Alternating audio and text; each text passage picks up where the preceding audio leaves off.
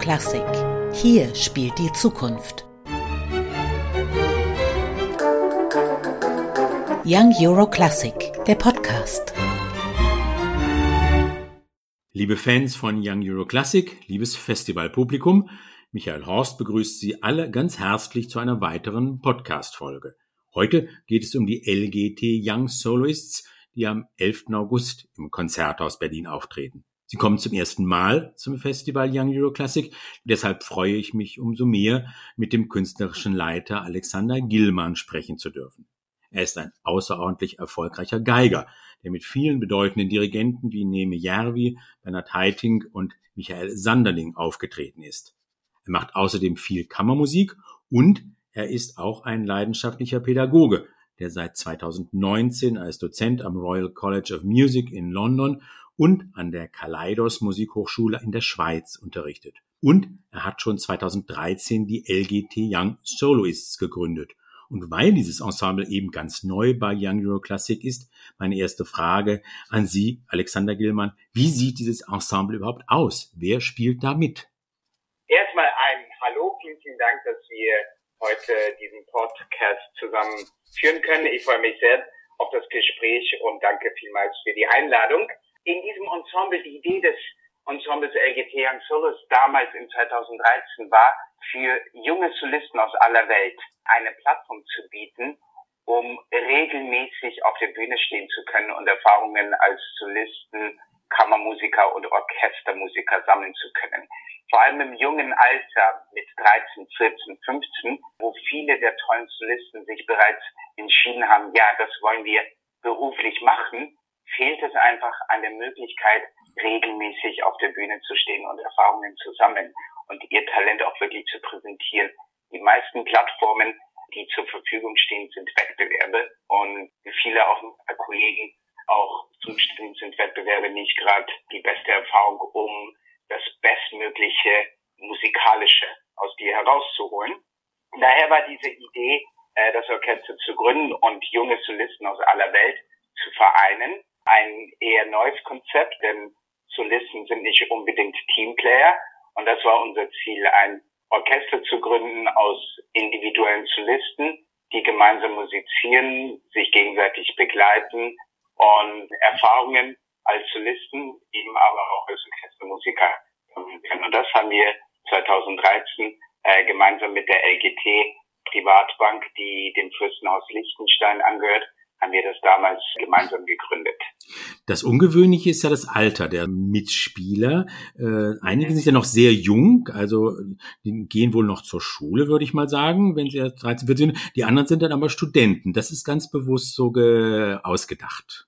Das ist bewusst so. Wir haben die jüngste, die wir jemals hatten, war zwölf und momentan der älteste ist 25 aber wir sagen auch ganz bewusst, wir haben keine Obergrenze, denn das Ziel der LGT Solos ist, den jungen Musikern auf die Beine zu helfen. Und wenn sie mit 25 immer noch Möglichkeiten sehen, sich weiterzuentwickeln und sich zu verbessern, dann, dann freuen wir uns umso mehr. Wenn mit 35 die immer noch bei uns dabei sind, aber nichts anderes haben, dann haben wir was Aber wenn die mit 35 bereits einen festen Job haben, aber sagen, wir wollen trotzdem noch mitmachen, dann sind diese Musiker immer willkommen. Aber generell sagen wir, das Witzige ist auch, wir hatten schon auf Tourneen 13-Jährige, die ein Zimmer mit 23-Jährigen geteilt haben. Und das ist ja in diesem Alter eigentlich ein riesen, riesen Altersunterschied. Aber da merkt man, das ist überhaupt kein Problem, denn beide Personen haben dieselbe Leidenschaft, haben dasselbe Hobby, haben dieselbe Zukunft vor Augen. Und daher erkennt man nicht einmal diese Altersunterschiede so stark. Ganz im Gegenteil, es ist eher schön, weil dann sieht man vielleicht den 23-Jährigen, der auch mal mit dem 13-Jährigen arbeitet oder ihm hilft oder zuhört oder mal mit der Partitur sein Werk ähm, durcharbeitet. Also es ist eigentlich ganz angenehm, funktioniert einwandfrei und ist, glaube ich, auch wichtig, denn die Jugendlichen und die Studenten und vor allem die 12-, 13-Jährigen, die brauchen alle Erfahrung, die brauchen alle Starthilfe. Daher ist auch bewusst dann das Spektrum der Altersgrenze nach oben äh, nicht begrenzt, aber unten haben wir noch nie jemanden früher als mit 12, 13 Jahren aufgenommen. Sie haben gesagt, es ist ein internationales Ensemble. Das äh, bleibt es sicherlich auch in diesem Jahr. Allerdings gibt es da sicherlich ein paar Einschränkungen, was natürlich Corona-bedingt geschuldet ist. Wie sieht Ihr Ensemble dies, in diesem Jahr aus? Wer spielt da mit? Insgesamt haben wir im Ensemble Musiker aus über 18 Ländern, inklusive Australien, Kolumbien, ganz Europa, USA, Kanada. Also wirklich sehr breit verstreut und wir bekommen auch mittlerweile Bewerbungen aus aller Welt, China, Neuseeland. Dieses Jahr natürlich ist es nicht einfach. Dennoch haben wir es geschafft, eine sehr internationale Truppe zu haben. Wir werden Musiker aus ganz Europa haben. Wir werden Musiker aus Asien haben, die aber hier in Europa studieren. Und jetzt so frei aus dem Kopf heraus kann ich nicht sagen. Aber ich denke, mindestens acht bis zehn unterschiedliche Nationen werden wir im Orchester haben. Und das macht es auch immer sehr, sehr spannend. Ähm, Sie haben sich ja in den vergangenen acht Jahren sehr gut entwickelt, wenn man so schaut, was Sie alles schon realisiert haben. Zuletzt gab es ja ein sehr spannendes Beethoven-Projekt. Können Sie da eben noch mal äh, zwei Sätze zu sagen, auch wenn das Beethoven ja offiziell ja nun jetzt schon Geschichte ist? Genau, das, das war ein großer Traum von mir. Schon 2018 kam diese Idee auf. Zwei seiner großen kammermusikalischen Werke, die Kreuzsonate äh, für Violin und Klavier sowie die Cello-Sonate Nummer drei umzuschreiben für Streichorchester und Soloinstrument. Beide diese Sonaten sind sowohl ein extrem wichtiges Repertoire für die Solisten, für jeden Geiger und jeden Cellisten, aber auch eines der schwierigsten Sonaten in der Literatur für Cello und Geige. Und ich denke auch, wie der Klavierpart geschrieben ist, hatte ich immer das Gefühl, das würde mit Orchester vielleicht umso interessanter klingen. Und deswegen haben wir gedacht, so für das Beethoven-Jahr 2020, das haben wir uns natürlich alle ein bisschen anders vorgestellt das Jahr, dachten wir, werden wir diese zwei Werke umschreiben und aufnehmen und dann auch auf Tournee gehen. Wir waren tatsächlich viel auf Tournee in 2019, auch in Berlin, in der Berliner Philharmonie haben wir in 2019 die Kreuzersonate gespielt und äh, haben letztes Jahr dann auch diese CD rausgebracht die sehr gut angekommen ist und die an sich einfach so einzigartig ist wie das Projekt. Und wir achten immer bei unseren CD-Produktionen auch wirklich immer was Neues zu entdecken und was Neues zu bieten. Denn vor allem unsere jungen Musiker, die sind dermaßen von motiviert und immer offen für Neues. Da kann man einfach, kann man sich vieles trauen und deswegen ich mich sehr, sehr gefreut, dass wir dieses Projekt realisieren konnten. Ich hätte mir natürlich gewünscht, dass wir mehr im Beethoven-Jahr dieses ganz besondere Programm aufführen könnten. Aber ja, umso mehr freut es mich, dass nach äh, 17 Monaten Pause das Konzert in, in Berlin unser allererster Auftritt sein wird. Wir hatten unser letztes Konzert im März in Südafrika, März 2020. Und Konzerthaus Berlin wird jetzt unser, unser Comeback sein, worüber man sich wirklich im Orchester sehr, sehr freut und ein besseres Comeback hätte man sich wirklich nicht wünschen können. Sprechen wir gleich nochmal über das Repertoire. Sie haben jetzt schon gesagt, Sie haben da zwei Werke in Neuarrangements in Auftrag gegeben, die Kreuzersonate und die Cellosonate von Beethoven. Äh, einerseits hat man ja normalerweise das Gefühl, aber es scheint ein Vorurteil zu sein, dass reine Streichensembles ein eher etwas eingeschränktes Repertoire haben müssten. Bei Ihnen, mhm. bei den LGT Young Solists, hat man eher den entgegengesetzten Eindruck, auch wenn man auf das Programm schaut, mit dem Sie nach Berlin kommen. Sie suchen schon nach Werken, die nicht so ganz unbedingt dem üblichen Repertoire entsprechen. Absolut, denn man darf nicht vergessen, wir sind nicht ein reines Streicherensemble, sondern wir sind auch ein Solistenensemble. Das heißt, wir suchen nicht nur Literatur für Streichorchester, sondern auch Literatur für Solo. Es kann Solo Kontrabass sein, Solo Cello, Solo Viola, Solo Violine gehört alles dazu. Sogar die Kontrabässe spielen bei uns regelmäßig Solo mit Streichorchester. Und natürlich auch da ist es limitiert. Zu unserem Programm gehören Orchesterwerke genauso wie Solostücke mit Begleitung. Aber natürlich muss man da weiter suchen, weiter denken. Im Mittelpunkt äh, Ihres äh, Berliner Konzertes stehen ja dann die Estaciones Porteñas, also die vier Jahreszeiten nach argentinischer Manier, komponiert von Astor Piazzolla, der in diesem Jahr äh, seinen hundertsten Geburtstag gefeiert hätte. Da greifen Sie natürlich auch auf ein Arrangement zurück. Das heißt, Sie müssen da dann auf ein Bandoneon verzichten, oder? Da müssen wir verzichten, aber wenn, ähm, natürlich ist auch die Bearbeitung von Desertnikov eher ein Mix aus Piazzolla, Desertnikov und Vivaldi.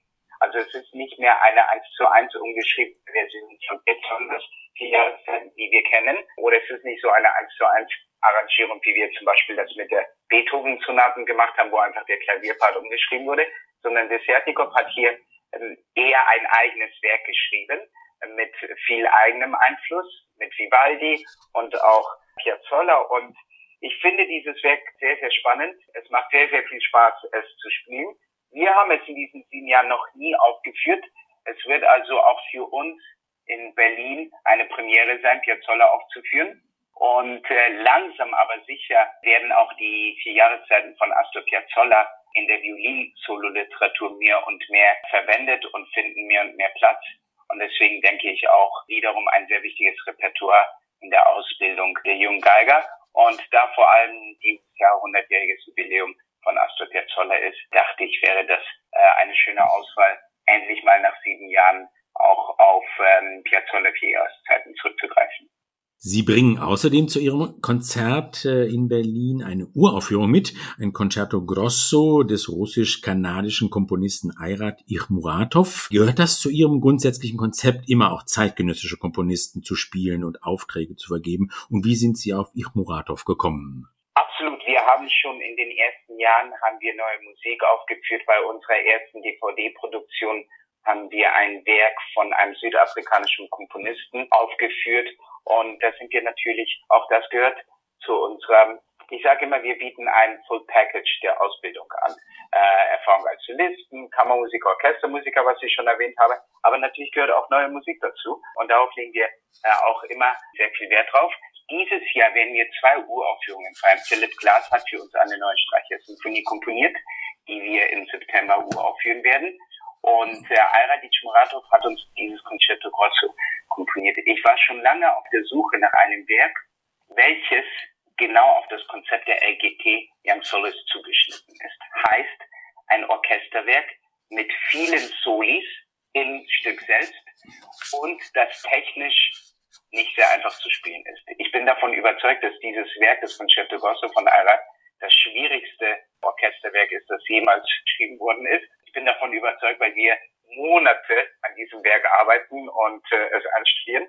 Aber es ist ein ganz besonderes Werk, das auch die Jugendlichkeit, die Frische und das Energische von Jugendlichen, glaube ich, sehr gut rüberbringt. Die Idee war, gemeinsam mit unserem Namenssponsor, mit unserem Gründungssponsor der LGT Privatbank, die dieses Jahr Jubiläum feiert, 100-jähriges, war die Idee einfach, Werke von Philipp Glass und einem weiteren Komponisten Auftrag zu geben, sodass das Orchester sich weiterentwickeln kann und äh, auch neue Musik mehr spielt und auch Komponisten natürlich fördert. Und zu Ihrer Frage, wie es zu Ayrat kam. Ayrat hat uns schon vor Jahren über YouTube und äh, die sozialen Kanäle kennengelernt und hat mir damals schon geschrieben und hat mir seine Musik geschickt und ich war begeistert von der Musik. Ich habe ihm sofort gesagt, sobald ich eine Möglichkeit anbietet, machen wir was gemeinsam. Und so haben wir mit ihm letztes Jahr angefangen zu planen, so ein Konzert, so ein Concerto Grosso für die LGT Young Solos zu schreiben. Und erneut, äh, ich, ich bin begeistert, dass wir so ein Werk im Konzerthaus Berlin uraufführen werden. Und ich hoffe auch, dass das beim Publikum sehr gut ankommen wird. Auf jeden Fall klingt es sehr spannend, vor allen Dingen, wenn Sie auch äh, mit dem Titel und der Form des Concerto Grosso auf eine ganz alte Form wieder zugreifen, wo Sie sagen, dass es eben viele Soli auch für die einzelnen Orchestermitglieder geben wird. Das andere Stichwort Philipp Glass ist jetzt schon gefallen. Sie werden demnächst eine Streichersinfonie von ihm uraufführen. In Berlin dagegen werden Sie das erste Klavierkonzert von ihm aufführen, das äh, den Beinamen Tirol äh, trägt, weil es eben ja von den Landschaften Tirols in, inspiriert sei. Eine Frage direkt an Sie. Sie kennen das Werk. Wie macht sich das in der Musik bemerkbar? Philipp Glass hat ja eine ganz eigene Handschrift. Und ich kenne selbst sehr viel Literatur von Philipp Glass. Und auch wenn man Philipp Glass immer sofort erkennt, ist dieses Tirol-Klavierkonzert hat eine Intensität. Vor allem der zweite Satz hat einen romantischen Ansatz, der einfach nur zum Träumen inspiriert. Und da denke ich mir immer, ich denke da sofort an die Alten, ich denke da sofort an die Seen. Der erste, dritte Satz sind sehr energisch, vor allem der dritte mit vielen Jazz-Elementen. Es ist eines, wirklich eines der Top-Werke, die Philip Glass jemals komponiert hat, eines meiner Lieblingswerke. Und äh, der zweite Satz, finde ich, ist einer der schönsten Sätze überhaupt in der Literatur für Streicher und Klavier.